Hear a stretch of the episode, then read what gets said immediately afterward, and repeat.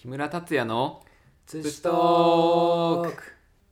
このポッドキャストは土を愛し土に愛された男木村達也とポッドキャスト大好きルローの坊主藤田一秀が土や焼き物の愛や歴史についてとことん語り尽くすポッドキャストとなっております。さあさあそれでは。後半の後半ですね。後半の後半です。まあ話は尽きないのでなんかもう全中高と。初めてです全初めてですね。なんか全部40分ぐらいあるしね。というわけでまたまたまだまだ土と紙と今度はちょっと宇宙の話とかも絡めていきないなという感じでね。またまた話が広がっていきますけども。いや宇宙、うん、素材全然紙も話できますし、うん。宇宙っていうと、うん。なんか地球以外で焼き物やりたいなっていううのがん。いいね。ずっと思ってるんです戸けど塚さんも言ってるよねなんか言ってましたね、うん。まずはその人類がうん。ちゃんと足をつけた月は絶対にうん。生きてるうちには行きたいんですよ、そうやね。いけると思うよ。うん。多分15年後20年後ぐらいかな。多分多分片道500万ぐらいできるんじゃない？ほんと ピーチ感覚で行きたいんですけど4000ぐらいで。片道4000で月いやに新幹線とかいくらにすればいい？30円とかにしながら。そうなりますね、でも今あのムーンショたムーンショット計画ってそうなのかな？こムーンショット計画ってあるじゃんね。あの別のばうん。あのアバター？べロボットでも何でもいいんだけどうん。今ここに私がいますと、はい。で今ニューヨークにもう一人自分のアバター箱が存在しますと動くでそこにムーンショットって言ってデジタルでかん、えっとうん。全部の感覚五感とかも全部飛ばしてうん。共有してえ同時に仕事できるみたいな。すごいそんなある。じゃー、すごいですね。のがなんか今 計画計画として進んでるらしくてムーンショット。あ自分じゃなくても何か飛ばしてそっちで自分の感覚でなんかそう作業そう。そうそうするみたいな。だから身の危険とか生命の危険はないんだけどあ例えば単だからその人数人口が減ってもなんか3倍より2倍の仕事ができるようになるし。なるほどでなんか航空会社かがなんかが出出資して進めてるとかいうのを聞いたことがあって。うん。あれもそうだな。なんか AV 作る会社があって VR とかの。あれやってるところもそういうのやってる。ロボティクスみたいな確か、うん、AV 作りながら。今技術の VR とか技術をちゃんと普及させるところがまだ AV 業界ぐらいしかないみたいな感じ、うん、だからそれはリアルなリアルな感覚と。かをうん、そうそうそうそう。なるだからお金がそこに結構集まってくるから、まあ需要ありそうんそうそうそうそう、まあマリオとかのやつもあるけど、うん。なんかこう当たるとかもあるけど、まあ、マリオなんかよりも。ね、そうそうそうそう。お金集まるでしょ？あとなんかセーバーでこう切り箱切るやつとかもあるけど、それであったら多分アバターで突き飛ばして。うん。うん。で月にうん、行って感覚。うん、だから自分のアバター買いませんかみたいなあると思う。それがまだ確かにそれが先に。うんそうそう、うん、マックとかは多分さに2000円とかなんじゃない？わかんないけど。そういう未来。またっていうと。星新一にもありましたよね。うん。あの一周さんから貸した貸してもらったちぐはぐな部品の中であのヘビのあうん。のロケット飛ばして。ああそうそうそうそれのああはいはいはい。あれが一応アバターになるか、うん。あの星新一のヘビとロケットで。ビとロケット。まあまあまあまんまやね、うん。あの SF 星新一これ聞いてる人知ってるかな？あの SF の小説がショートショートってすごい短いのをいろいろ書いてる。太宰治違うわ。芥川龍之介とかもショートだよね結構ね。うん短まあうん、短編だよね。SF バージョンみたいな、うん。一応期限ショートショートの期限はフレディット・ブラウンがアメリカでやった、うん。まあでも長編が結構有名ですけどあうん。まあなんか彼が始めたって言われてて、ん。へー。なんかそのシェイクリーとか、うん。ヘンリス・レッサーとか、えー。えーみたいな、まあしょまあ、短編系、うん。ショートショート系、うん。短編そういう短い、うん。あとオー・ヘンリーとか、うん賢者の贈り物とか結構有名ですけど、えー、詳しい。いやや全然わからない。いやばが面白いね。そういう人たちの影響をうん。敏感に感じ取うって、ん。吸収してもうそれに一生注いだ人ですよね、えやっぱ日本って最初長寿長寿なんかこう祝辞読んだりとかするときに長かったりしますよね、うん。でも長い方がありがたいみたいー、な、うん。でこれに対して星新一はあのおかしいです、うん。もっと短くて海外アメリカなんかもっと短いです、でそんな無駄なものはない、うん。もう人生に要約できないものはない。みたいなことを言うぐらい、面白いね。人生に予約できないものはない。でも確かにあれだよね。仏教の経典もそうだよね。どんなもんでもうん。要約できちゃう。うん、ジップファイルだよね。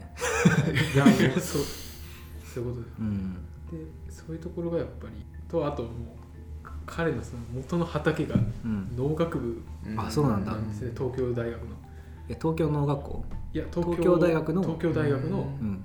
東大ですよね。あそうなんだ。東大の農学部。知らんかった。で大学院で最近の研究とかしてますおから。おでお父さんが星はじめって、うん。製薬会社の御曹司なんですよね、うん。星一は。へ。で時の権力者の確か後藤新平がうん。総理大臣うん。がなんかやってる時に、こう星はじめはうん。なんかアヘンの払い下げかなんかのこう後押しを得てうん。すごい加速度でうん。薬その薬の会社が成長していくああちょうどイギリスと組んでた時がなんかそういう時そういうことだよね。で1840年ぐらいの話かなじゃあ。あどうかな。うんまあでもそれぐらい日清あそうだよねアヘン戦で争だなんかそのその時にもう急成長して星はじめは日本の成果をって言われて。へなんですけど、えうん。なんかその国のなんか妨害工作みたいなのが後であって、うんすごいこうもう窮地に追い込まれた最中に死んじゃうんですよね弟が。へでそこで24歳のうん。大学院出たてぐらいの星新一が後継ぎになる、うんあその辺聞いたことある。なんですけど潰しちゃうんですよね、うんそうだね3年ぐらいで。そうだね。でそれで途方に暮れてる時に新聞の記事を見たら UFO 襲来みたいな。その時は UFO って言われてなくてうん。円盤未確認円盤みたいうん。な円盤襲来アダムスキー型みたいなやつ 空飛ぶ円円盤。うん。それに胸を胸を躍らせて、うん。なんかその空飛ぶ円盤研究会っていうのがへあるってことを知って知ってるそれ。知って今もあるよね。今もあります。あるよね。でそこに出かけるんですよ。へえじゃあいろんな作家後に作家になるような人たちもいっぱいいて、うん。その中には三島由紀夫もいて、えそうー、マジ？えー。学生運動のね。中にいたんです、でそこに星一も会員番号何番とか言って入ってるんですよ、えー、そうなんだ。で星一のシーンは新しいじゃなくて親しいなんですよね、本名があそうなんだ。えー、でも解明というか、うん。ペンネームとして新しい、でなんか星新しい一つの星って書いて星一っていうのがいかにも SF らしい。名前っていう、うん。一等星。やそれで書いたんだ。アルタイルみたいな。アルタイルじゃない。やあれみたい。ですね。ね。サソリ座の赤ってアルタイルだっけ？ああ多分アルタイル。アルタイルだよね。あ違うそういういきさつがあってルうん。でそこでう一冊の本に出会うんですよ、んおうそれがレイ・ブラッドベリーのうん。あレイ・ブラッドベリー。知ってる。の火星年代記っていううん本があってでその宇宙創世記みたいなうん。物語ですけど、うん。なんかその上々的な世界観にうん。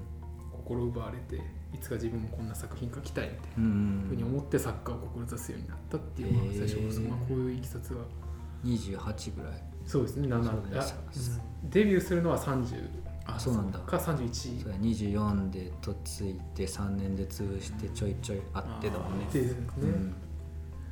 えー、そんな感じだったんだ。なんですよね。デビュー作幻のデビュー作が「セキストラ」っていう。セキストラ？っていう物語で。うん。でこれがすごい形式が異様な形式をしていて、うん。一般的な小説じゃなくて、うん。新聞の切り込みや切り抜きみたいなうんのを寄せ集めてできた小説みたいな形式にしたんですよ、小説コラージュみたいな。みたいな感じで、実際にこういう記事を集めましたみたいな実際に起こったかのようなうん。いわゆる SF らしさを出したえー形式にして。てでも実あれだよね。えんとそれって元 SF のやつを切り張りしてんの？いや自分事実。で全部考えたやつをあそういうこと？うん。なんかその新聞仕立てにしたっていう。ああなるほどなるほど。うん。でなんかその内容がまさあのその人間のえっ、とそのセックスのうん。なんかその快楽よりも、さらに気持ちいい快楽を味わえる装置が発明されるって話で,、ほう。で面白い。その装置が発明されうん。て瞬く間にみんなそれを利用して、うん。人類がどんどん平和になっていくは問題が全て解決されていくっていう話が描かれていて、えー、なるほどね自分も一回まあまあわかるわ。読みましたけどうん。面白かったですけど、人間の種としての自然淘汰が起こるのってさ繁殖にかかるところで,、うん。あうん。でほぼほぼなんか世界史のやつ見ててもさ大体権力闘争の裏に女がいたりとかするからさ、うん。ーうん。でクビライクビライハンクビラあーイの時にはうんえっとめっちゃ慕ってるえっと妻みたいなのがいてその人が結構裏でなんかあなたこうした方がいいわよとか。ああーあの今日あ弟殺したりするんだけどえああるありありあアリクそうなんですね。アリクとか。へでも結構奥さんのうん言い伝えでもっと国を大きくするんだったら彼らの反撃反骨の意思が見えてるんだったら潰した方がいいわよみたいな。はあとかもあったりするし。昔の人たち戦国時代もそうですけど、うん。怖いですよね。身内とか近い人とイスラム系のとこでは、えっと、これ またメフメトイスなんだけど、あの兄弟殺しを法律化してんのあれって。えーいいとよしとしてそう。兄弟が生まれるじゃん。で大体腹違いだからうん。あのあ大体一夫多妻制って言っててシャリーアってイスラム法では4人まで妻が OK なの今のとこね。でだから腹違いいくつも生まれるわけじゃん。で王になったらそこからえっと中国のやつの八王の乱とかもあるけどなんか権力闘争が起きる前に兄弟全員殺すの。うん。首切ったりとか、あ殺さなくてもいいからあの身体障害者とか、えっと、目が見えないとかっていう不完全な人間っていうのは、えっと、トップに立ってないスルタンになれないっていうのがあって足切ったりとか指切ったりとか、うん、まあ、ちょっと障害を負わせてそうそうそうそう。こでちょっとこう、まあ、切るという。そうそう。お父さんが死んじゃった時にその次の後継ぎになるっていう取りたいやつは兄弟全員殺す。とかもあったりするし、うん。命は取らんけど足は取る。そうそうそうそうそうそう。そういうのあったりする。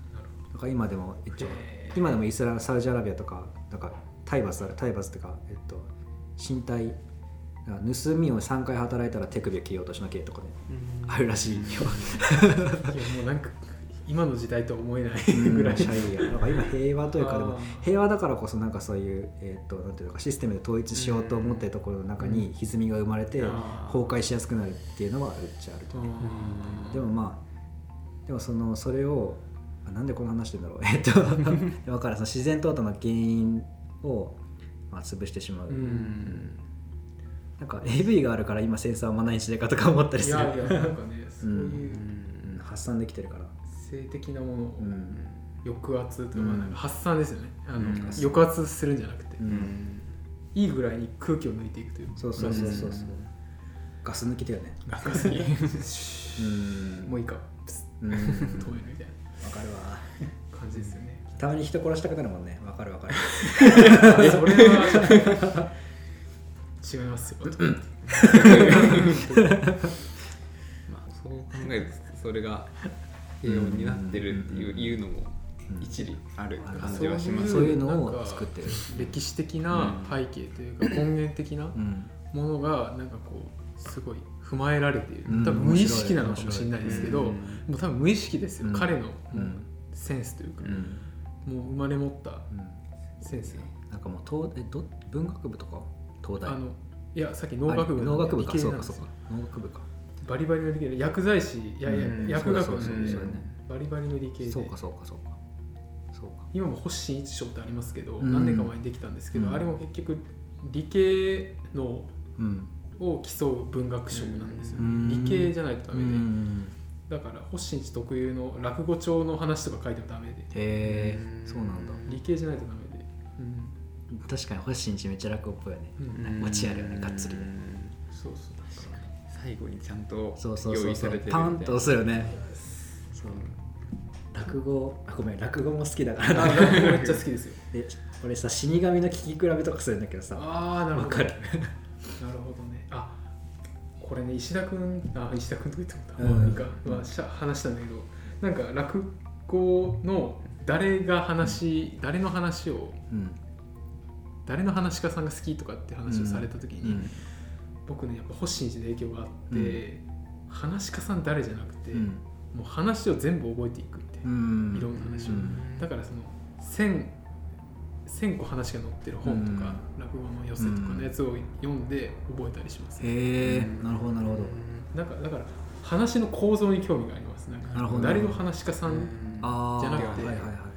どう落とすかって感じ。死神っうん。てこう落とすうんのはこれと似てるよねとうか、ん。下げ方地口落ちとか、やっうんぱり分析いろいろあるんです分析。でもこういうの分析してる人もいるんですよね、落語学みたいな、うん。落語で、なんか世間に合わせるよね結構ね。うん。なんかじゃあ落とし方で結構俺見ててなんか死神って結構最後結構えげつい終わらせ方する人と平和の終わらせ方する人がいてろうそくのさ火をくべるうん。シーンがあるじゃん。あれで俺が一番好きなのはなんかえっとねなんだっけえっと桂違う。えっとねすごい新しい元あと資生堂のお化粧品のば えっと誰だ百貨店で売ってた人なんだけど、元営業か。営業の人で。その人が脱サラして落語家になって最近、うんなんだっけ昇進したっていうかなんかかっこい新い真打ち。真打ちに昇進したんだけど最近。今40ちょいかな。50ぐらいかな。その人が一番好きで今のところ結構ねその人の話しか話し方もそうなんだけど結構バカにするというかめちゃめちゃこう毒舌なのよ。そうそうそう。なんか最初のは話の始めの時に、まあ、僕の話をこう聞かせるとですね高校によく行くんですよって言ってでなんか偏差値とあの笑いの大きさが比例するんですよね。わかります？とか言って。わかる。偏差値だからバカにはわかんねえっていう話なんですよみたいなことをなんかぐちぐち言うんだけど。そういう毒舌な人で、うん。そうそう。そういう人が死神最後あのめちゃめちゃ煽るんだよね。はうん。なんかろうそく打つところにねあの「おいお前死んじまうぞそれやると」っつって「やんねえとほら死んじまうぞ」っつって「ほらほらほらほら」っつって。あ「おい!」って言って、うん。でで最後打せなくて「ざまあみろ」って言って終わるあうん。ーざまあみろっていそうそうそう「えーざまあみろ」とかなんか。そういうそうそうそう。形か結構ねえぐめにえぐめに落とす。うん。なんか紫のさ衣装のさあの商店の円楽さん。あああいう人めちゃめちゃ優しくってあ最後打ってて「あー」って言って終わるんだけど。あうん。なんかあんまりなんかすすっきりしなくて、そうだよね。それはもう好みの好みの話だでから。もなんか死神に関してはそれぐらいでいいのかなっていう、うん。あの毒舌というか。うん。だと思ってなんか話の持ってる特質的にうん。そうだよね。なんかうん無情感そうそうそうそうそう。伝わると思いそますねう。それを表す時にはやっぱそうしないといけないなと思って、うん。だから多分しっくりきたんだと思うけど。あうん。あ生かしちゃうんだみたいな。それって、うんあの話のえっとーそうですなんていうのかな。趣旨が。うん。あれってこうと反面教師にするっていうか説結局うん。しわ寄せが来てうん。しっぺ返しを食らう形ですよね、うん。構造的には、そうそうそう。なんかなんて欲にこう欲にかまけるとというか欲を出しすぎると痛めに痛遭うっていう、ん。まあ童話とかうん。昔話にもよくある構造ですよね。なんか税金をなんか節ななんえっとバレないようになんか脱税みたいにしようとするとしょっぴかれるよみたいな話だったもん。ね、なんかそういうのがああそうですよねってなる。うん。殺してくれるちゃんと、落語の話を進めてしまった。もうでも星一はほぼもう落語って考えちゃっただから多分欲しい好きやなと思って、うん。悪くない。オチがちゃんとある。うん。短くまとめる。うん。確かに。星一の講演会がうんあったんですよ。ねうん。昔、でそれ今 DVD っていうか CD で出てて、えー。でそれ買ったんですけど、うん。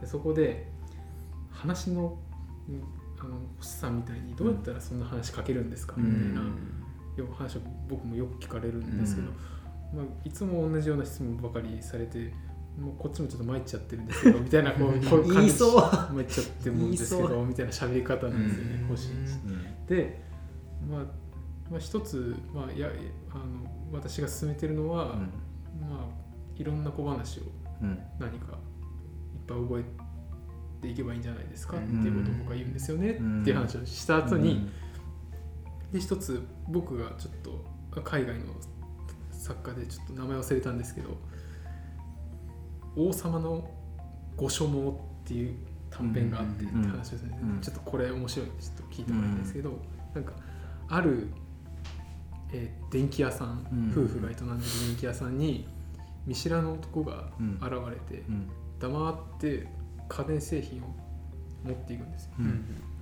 で「あまた持ってきやがった」みたいな感じで持っていくんですけどそれがもう毎晩というかずっと続くんで、うん。店主のそのうん。人が「あのあなたなどういうわけでそういうのを持っていくんですか?」うん。で「お金ちゃんと払ってくださいよ」みたいな感じで言ったら、ちゃんと「あこれは失礼しました」って言って、お代ちゃんと払ってくるんですよ、うん。でお金払って毎晩毎晩というかずっとこう、うん。持っていくんですよほう。電気製品を。でなんかそのある日そのもう聞いちゃうんですよね、うん。そんなに買ってどうするんですかみたいな、ん。聞いたらその男が言うにはあの私実は未来から来てるんです。あ、えっと、過去から来てるんですよ、うん。で便利なもんでちょっと使わせてもらってますこの電気製品いろいろ。つって。で、まあ、お金払ってくるんで、まあ、商売人、うんあのお客だと思うってうん。最初は売ってたんだけど、うん。まあ、よく考えるとうん。過去にそんなうん文明進ん。だものを売ってるっていうのはどうもこれはおかしいことになるんじゃないかと思って、まあ、次来た時に言ってやろうと思って、うん。来た時にちょっとあんたそれ過去に持っていったらまずいんじゃないのかい、うんってうん。言うんですよね男に、うんじゃあ最後にこの男が言うにはあその心配はあいりませんってうん。言うんですよ、なぜならあ私がいるところはアトランティスって場所なんですよ。って怖い。って言って落ちる。怖い怖い怖いっていう怖いオチなんですけど怖い怖い。なんかそのもう過去も未来も知ってるんですよね彼は。うん。でそれ分かっても取ってきてるみたいな。うん。でアトランティスは滅びるから、もうんうこれは別に持っていってもいいみたいなことを書いた短編作がいてこれ僕好きなんですよっていうのをゾクゾクするそれ星新一が喋っててえやっぱ下げの部分。ーうん。スッてこう今今一言ですよねアトランティスだよね。今ひ一言だよね、うんなんかアトランティスなんでうわみたいな。うわ。何なってる。自分も聞いてうわってなったしであこういうのをいっぱい集めてるんですよね多分星一って。で うわーやばいわ。こういう小話を うん。いっぱい覚えたら短編書けますよみたいなこと言ってて。えー。なるほどね。うん。分析屋さんなのかうなん。そういうのでいっぱいストックしてそうですねなんかだからうん。もうもう努力の賜物ですよねなんかいろいろ集めて。うん。そうよね。それが一番近道ですようん。ねきっとじゃあそれは陶芸とかそういうのもいや一つなのかなやっぱり。一緒だねやっぱ過去の英知とかいっぱい知うん。いって、調べて。たくさん知った上で、ねうん。いかに自分のうん。体を通して今に昇華させるかみたいな、まあなんか作品って一種のうん。まあちょっと汚いかもしれないですけどうん。排泄物とか。うんうん思ううん。なんで食べたものが出る。うんうんだからた蓄えた情報がうん。咀嚼した情報が出るうん。と思ってうん。だからもうそれが過去、ですよね、うん。土器から始まったらうん。焼き物だったら1万年うん。がもう全部コレクションで残ってるわけだから、うん。それはもう見ないわけにはうん。いかない、そうだね。うん。なんかそういううん。とこあると思うんで。面白いな。だからいっぱい集めろっていうのはすごい理にかなってるというか。より集めようって。っていう思い面ました白いね。でで彼は一つ日課というかあって、うん一コマ漫画をとにかくたくさんコレクションする一コマ漫画。風刺画みたいな話あそうです。風刺画みたいな。海外のうん。雑誌とかに載ってるのを全部切り抜いてストックしてる、だからダーウィンの猿のやつとか。あそうですね。あと6メーカーの猿が踊ってるやつとか。あなんかそういうものを集めて、ん謝礼が入ってるんですよね絶対。一コマなんうで、ん。ああなるほど。ユーモアダーウィンの猿にしてもうん。ユーモアが入ってる、うん。毒がブラックジョークうが入ってる、ん。もうこれがまさにうん。もうなんていうか星新一のショートショートよりもショート、うん。うん。確かに。絵で俺一コマでパンって見て風分かる、うん。これが原点にあるのかっていう、うん。そうだね。うわーってなるね風刺画ってうん。うん。っていう衝撃みたいな。うんで星新一ってまあ多分まあどっか書いてたか俺がちょっと考えてたかもしれないですけど、なんかやっぱその最後の衝撃みたいな、うん。とにかく洗練させた人うな。ん。ですわかるわかるわかる。そううわうん。うわとか マジかえだよねーとか。っていうなんかそのうん。もうその衝撃だけをうん。もう抽出したみたいな、うん。だからもうなんかもう他無駄なものって言ったらうん。なんか他表現してる人たちにあれですけど、うん。もうそこを見せる、うん。その驚きを作るにはもう他はもうノイズなんですよ、うん。彼にとって。結構構造が見えるもんね、うん。結構。でも面白いよね、うん。あ上げて上げて上げてあ上げて上げて来たあ来た来た来たいつ来るの？いつ来るの？あ今かみたいな感じで あの落とし穴のさ宇宙のやつもそうですさ、いたずらな星もそうですさ、虚無を膨らませて現実は無だったみたいなとかさ、いやしびれるよねあの落とし方。もうね語り出したらねいっぱい話しいっぱい喋りますけど。もうあれだよ。あの春樹くんの春樹トーク必要だよこれ。必要だね。紙と宇宙星一について語るやつ。これ一つなんか言いたいんですね、火の用心って星一の話があって、はいはいはい。でこれまあちょっと話しますけど、はいぜあるひ。ぜひ科学者がいて、で彼はまあロボットを作ってるわけなんですけど、でこのロボットがどんなロボットを作るかって言ったらその火に反応して火を消してくれるロボットみたいなのを作る、で鳥型のロボットなんですよ、うん。鳥の形をして。うん。でそれは熱に反応するようにできてるんですよ、うん。ででようやく完成したと、うん。じゃあこれを使ってみるかっつって。使う。うん。使ったらうまくいかないですよね最初、うんどううまくいかなかったかっていうと最初あのタバコとかに反応してあ自分でー。えーみたいな、でも確かに火だからいいけど、まあ、こんなんじゃなくてもっとなんか大災害とか、うん。そういうところの火を消してほしい。みたいなこれじゃダメだっつって改良するじゃないですか、うん。やってじゃあ次だってうん。やるじゃない。でまたねなんかどこ行ったんだあいつ、ん。でパッて見たらいたみたいな。うん。今度はねクーラーうん暖房に反応してるんですよね。ああなるほどなるほど。熱にね熱源に。違うよ。うん。んでもういろいろ試行錯誤して、うん。これでもダメかあれでもダメか、うん。こうじゃないああじゃないこれも違うあれも違うってやってるうちにもうこれ完璧、うん。もうできた、もうこれで無理だとこれも無理だからな、うん。みたいな感じでうん。出したんですよ。ね、うん。俺は行けって話して、でファーッと飛んでいくんですよ、うん。飛んでいってあこれでちゃんとその火事のところに行ってくれたと、うん今まではずっと家の中とかうん。にこっつまってたんで、うんあこれでちゃんと機能してると思ってついていくんですね。でパッて見たらあーって言ってうん。太陽の方に向かって飛んでてうわ怖い。っていう。っていう。オチうわー怖い。い。怖い。怖いで僕これ好きなんですよね、すなわち死だよね。死ぬし、それも火だわ。うん。うんなんかねその壮大なんですよね。やっぱ星新一って現代アートみたいなところがあって、広い。そのこれぐらいだと思ってたのが、うん。こうなるわかる。でそのスケール感の、うん。急になんかもう呆然呆然と立ち尽くしてしまう感じ。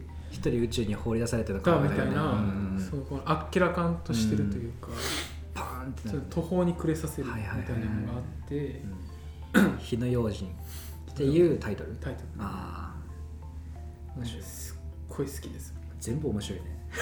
全部面白い。まあピックアップしますけどね、宇宙系とあとなんかああいう強盗とかもありますあるねあるね。N 氏とかね。F 博士 F 博士とか。あの透明人間になる薬とかね。うん。とか。あとなんかその発明したって言って強盗にうん強盗させるみたいなのあるあるじゃないですか。はいなんかいかにも外にキンキラキンのやつ置いといて強盗させてでなんかああそれ読んだ。強盗からまたうん。読んだ。あ強盗俺のやつからな名画の価値。かな。違うか、んとかあとあのなんだっけ利子利子を払わないっていううん。人がいうん。はい一周さんから一周さんから借りたやつでなんか利子を払わないって言って、うん。いや利子払ってくださいみたいな、うん。いや俺はなんか利子を払わないためのなんかすごいなんかい何でも言えるんだって言って、うん。じゃあ分かりましたまた明日来ますみたいな感じでうん。いなくなって、そしたらなんか少年が来たんですよ、ううん。で少年が来てなんかすごいですみたいなその利子を払わないそのなんか信念みたいな、うん。聞かせてくださいって言ってでなんかすごい感銘を受けてなんか弟子じゃないですけどうん。なんか古文みたいになるんです一時、うん。で取り立ての人が来てあなんか博士なんか僕がなんかちゃんとその利子がいらないことをうん。証明してきますって言って言うんですよ、うん。でそしたらその少年が結構喋るんですようんみんなで、博士が言ったこと。を、うん。で「あ分かりました」って言ってうん。帰っていくんですよ取り立ての人が、うん。で「博士やりました」って言って、うん。なんかなんか。結構頑張った頑張って昨日も夜もなんかうん。寝ずになんかいろいろ考えてきたんですって言って、なんでなんかちょっと報酬をくださいって言ってあいいよやろうって言ってちょっと多めにあげるんですよ。で少年が帰っていくんですよ、うん。そしたら取り立てのうん。息子がその少年だったっていう、うんうんでお父さんなんか取取りましたよって言って、あありがとうって言って渡すっていうお金を、うでその利子分を回収するっていう。う、うん。鮮やかですね。鮮やかですね。やっぱ山本慎一はいやーもう気持ちがいい、手切れが。うん。だから結構交互交互に来るじゃないですか、宇宙系のやつとうん。割と現実味な、うん確かに。なんですごいそのなんか宇宙に放り出されてまたこっちに引っ張ってくるけど、うん。なんかその引っ張り方もなんかすごいいいいいよねなっていう、なんかなんか巧妙なものだよね。なんか巧妙なものというすか。いごいなと面白いわ。大きい仕事もできるけど小さい仕事もできるみたいな、なるほどね。なんかぐい飲みも作るし紙も作るしみたいな。そのなんか器用さというか。テクニックは、そう。うん。いやでもね割とねデザイン的であり、うん。現代アート的であり、うん。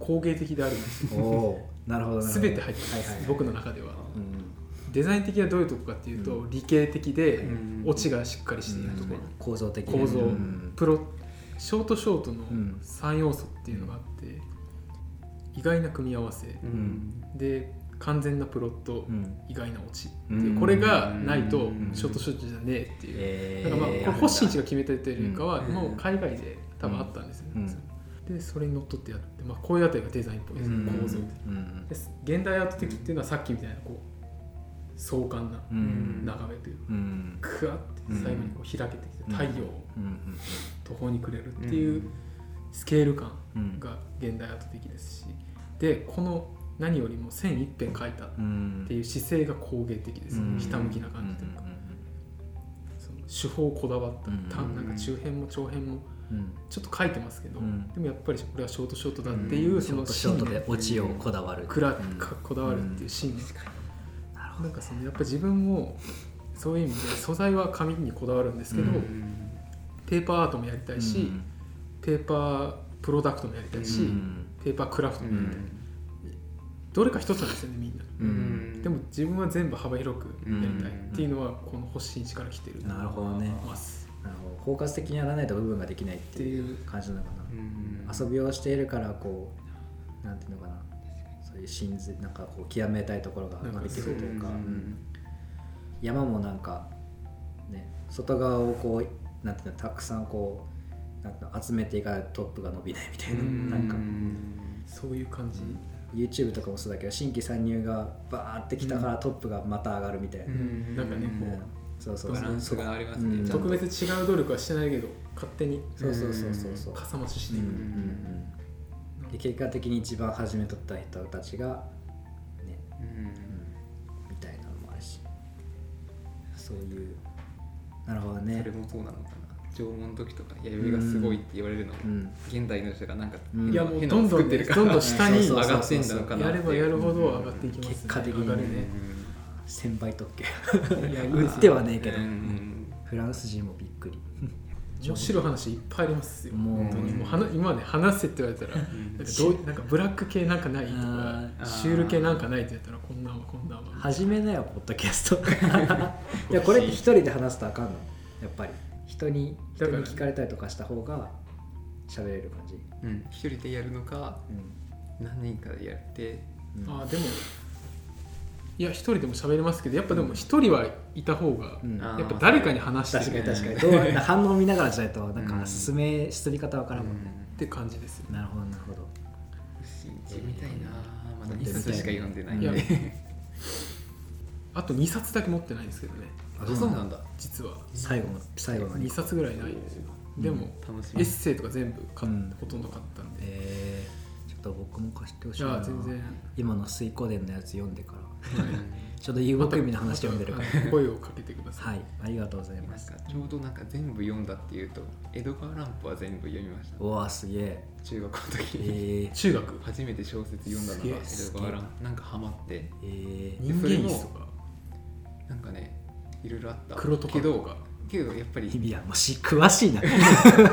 けどやっぱ結局オチでかなっていう。うん最初なんかわけわかんないあ二重面相が事件を起こす。ん。ですよ、怪人二十面相そうや怪人ね二十面相。確かに。で鏡地獄とか。そう。江戸川乱歩みんなあの明智小五郎と二十怪人二十面相の戦いでで最後なんかトリックが分かってみたいな。面白。面白いんですよ。それをギュッてしたのがショートショートなんかいや多分ある好んでるところは、うん。求めてるところは一緒かな、忙しい人のためのって感じだよね。そう。いう感じですねうん。なるほどね。江戸川乱歩江戸川乱歩さっき鏡地獄。俺自分読んだことないんですけど、うん。そのある評論家が江戸川乱歩の鏡地獄よりも星新一の鏡っていう話の方が背筋がゾッとするっていうのを書いてるんですよ、あれかなギュッとした分落差が激しいんだろうね。うん。そうそれもあるかもしれなんかない、ね薄ま濃度が高いんですよね、うん。げ原液飲まされてる。感じうわきつ。割とカルピスそのものガルピスや。ウォッカ。ああなるほど。ロックストレートロックみたいな割らない、ん。俺は。隅の不原液みたいな。コンビニに売ってる隅の麩ってさ3パーとかだけどさ、うん。ってさ70%パーぐらいあるじゃん隅の麩そういうものを食っていっちゃうみたいな。それは強いそら死ぬわマジでロシア革命残るわじゃあ星読んでる人はあんまあのガランポは弱いかもしれない。ちょどうなんだろう。まあでも違うまあ楽しみ方というかまあ違う楽しみ方はあると思うし。基礎体力あると面白いですけど。俺長編読むのすごい時間かかるからなんていうの、いやわかりますなんかい2ページ読んだらなんか別なことしちゃう。ちょっとショートショートだか向き。ですらだからねショートショートは読めたの、うん。だからあの探偵ガリレオとかもさうん。あの東野圭吾の、うん。あれも割と全部読んだけどあれも割とショートじゃん。10ページぐらいじゃんね割と。あの辺は読めるんだけど今読んで読ませてもらったのが20巻ずーっとこう語っていくんですだから、時間かかる。基礎体力がない江戸川乱歩は割と字も大きかったんです。あそうなんだ。でこれぐらいのスタイルだったんで本当。え買って。ー短編かな？うん、3冊買ってその日に2冊言ったこすとがごい。あったぐらいうん。飲み込める時は結構パラパラいっちゃうんですよ、そうだね。世界観に没入できたらね。中学時代にこれ読めてるのはもうなんかすごいね。すごいあの時だけ。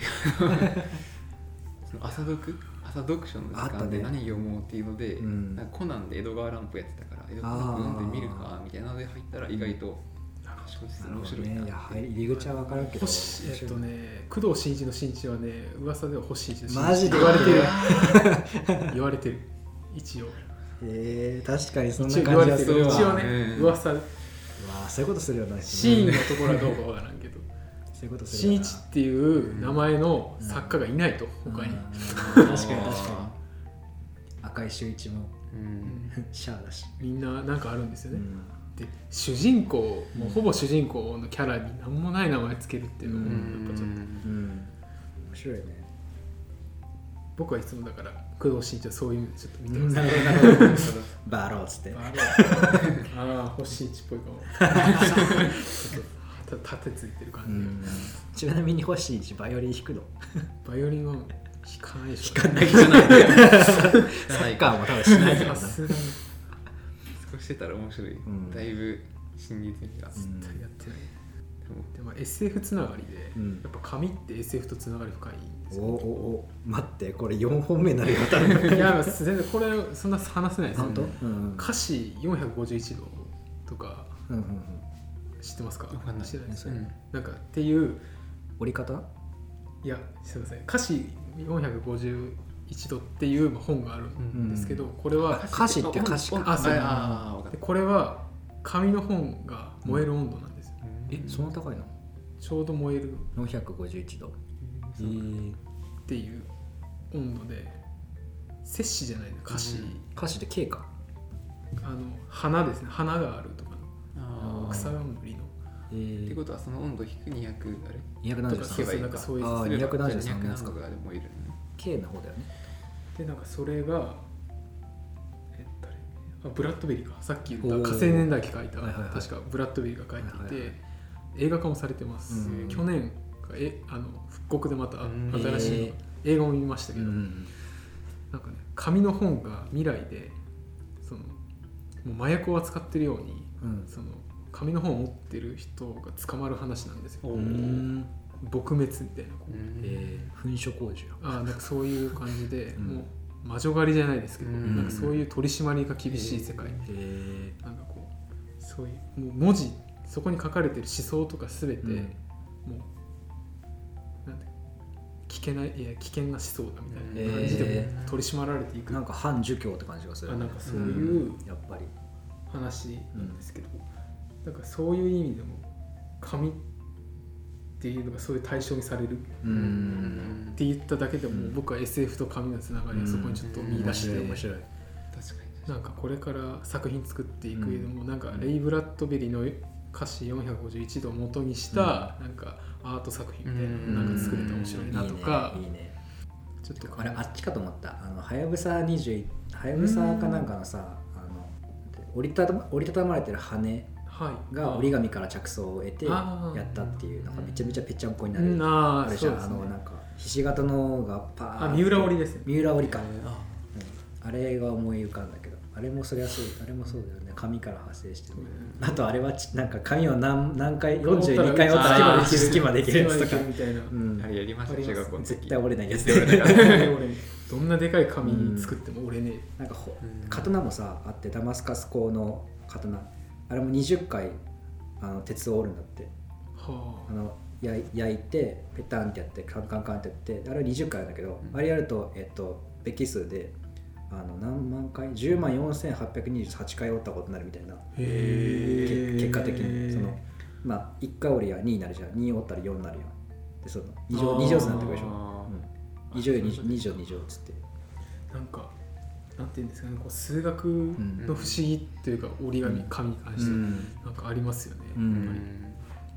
あれはね。何乗何乗何乗が積み重なっていったら、そんなとこまでいけるっていう。う、ん。あとなんかちょっと前ニュートンでニュートンってあの確かあれあれなんかゼロゼロの謎みたいなやつは面白くて、うん。ゼロ買ったんですよ。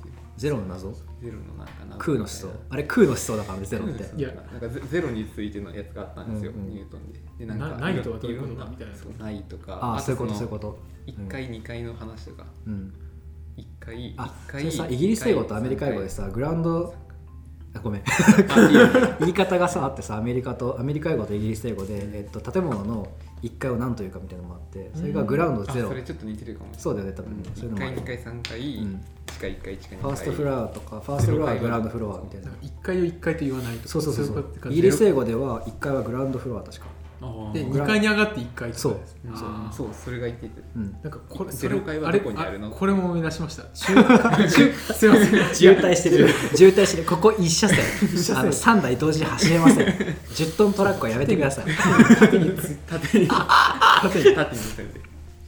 これだけ。うん、中国の子供も生まれたら1歳じゃないですよねはいはいあそうだね。ん。なんか似てない似てないですか？0歳ですよねうん。年なんかさっきのフロアとかとうん確かに確かに、うん。どこをゼロとするか。ガン無とは何か、うん。いや面白い。なんかそういう。じゃあゼロの概念発見したのインドっていうじゃん。ああれって仏教思想なんだよ。仏教の空の思想。空の思想なの色即是色ぜあ是是色即是空空即是色あと無我とかね。ブッダが唱えてる無我って自分は存在しなくて、えっと、周りに影響されて自分が存在するみたいな話。なんかそれでゼロの概念が生まれてる、うん今数学とか科学とかあと宗教って対立され対立構造で言われるけどもともと宗教からそれが来とるからっていうのはあるよね。なんか数式的にもなんかやってて、うん。なんかうんなんかの数字に何とかなんかすると絶対ゼロになるけど、うん。ゼロだけは何にしてもならないみたいな,、うん。なんかそのなんか、うんうん1と0は絶対違うみたいうな、ん。ゼロは特別みたいな、うん。そういうだからパソコンでも使われたね010じゃん、うん。ゼロがゼロないがあるってことですよね。そうそうそうそう。空もそう。そう。そうじゃないですか。で哲学でよく穴問題みたいなのあるじゃないですか、あれもないがあるでそう悩んでるんですよね。そう。めっちゃ難しいよね。意味が分かんない、うん。なんかなんでそんなに穴だけ特別扱いするのかなっうん。てちょっと思うとこもありますけど、うん。ゼロなのにそのゼロの中にすごいたくさんあるっていうのもなんか不思議ですだからさブラックホールがあるのかないのかな話だよねきっとうん。ビッグバンってそもそもあったのみたいななんかそもそもビッグバンの前って無ゼロだったの？みたいな、みたいななんか、うん。確かに。全然か頭がパーンってなるよね なんか IQ の限界迎えるよね、外がうん。あるとかないとかっうん。ていうのもなんか、そう。面白いね。無っていうのも人間の思想であってうん。人間がなかったらそう。ないもないみたいな。そうそうそうそう。え言うとか無ってなんだ認識ってなんだろうみたいなみたいな話でことになっちゃいますからね、意識論よね。だから。だからそうなると人間がそこを考えるのもナンセンスなのかなそうそうかもしれない。なんかわかんないね、うんまああれだよ。赤いリンゴを得た瞬間に人間は神の冒涜なんですよ。っていう話、ニュートン。ニュートンさ、うんん、面白い話は好きだよ。ああなんかこの辺で終わっとく。ますまた続編。続々編って感じで。もしかしたらまたまたなんかうん一月後ぐらいに呼ぶかもしれないかもしれないです、はい、じゃあ春樹光太くんでした。ありがとうございました、ありがとうございました。ありがとうございます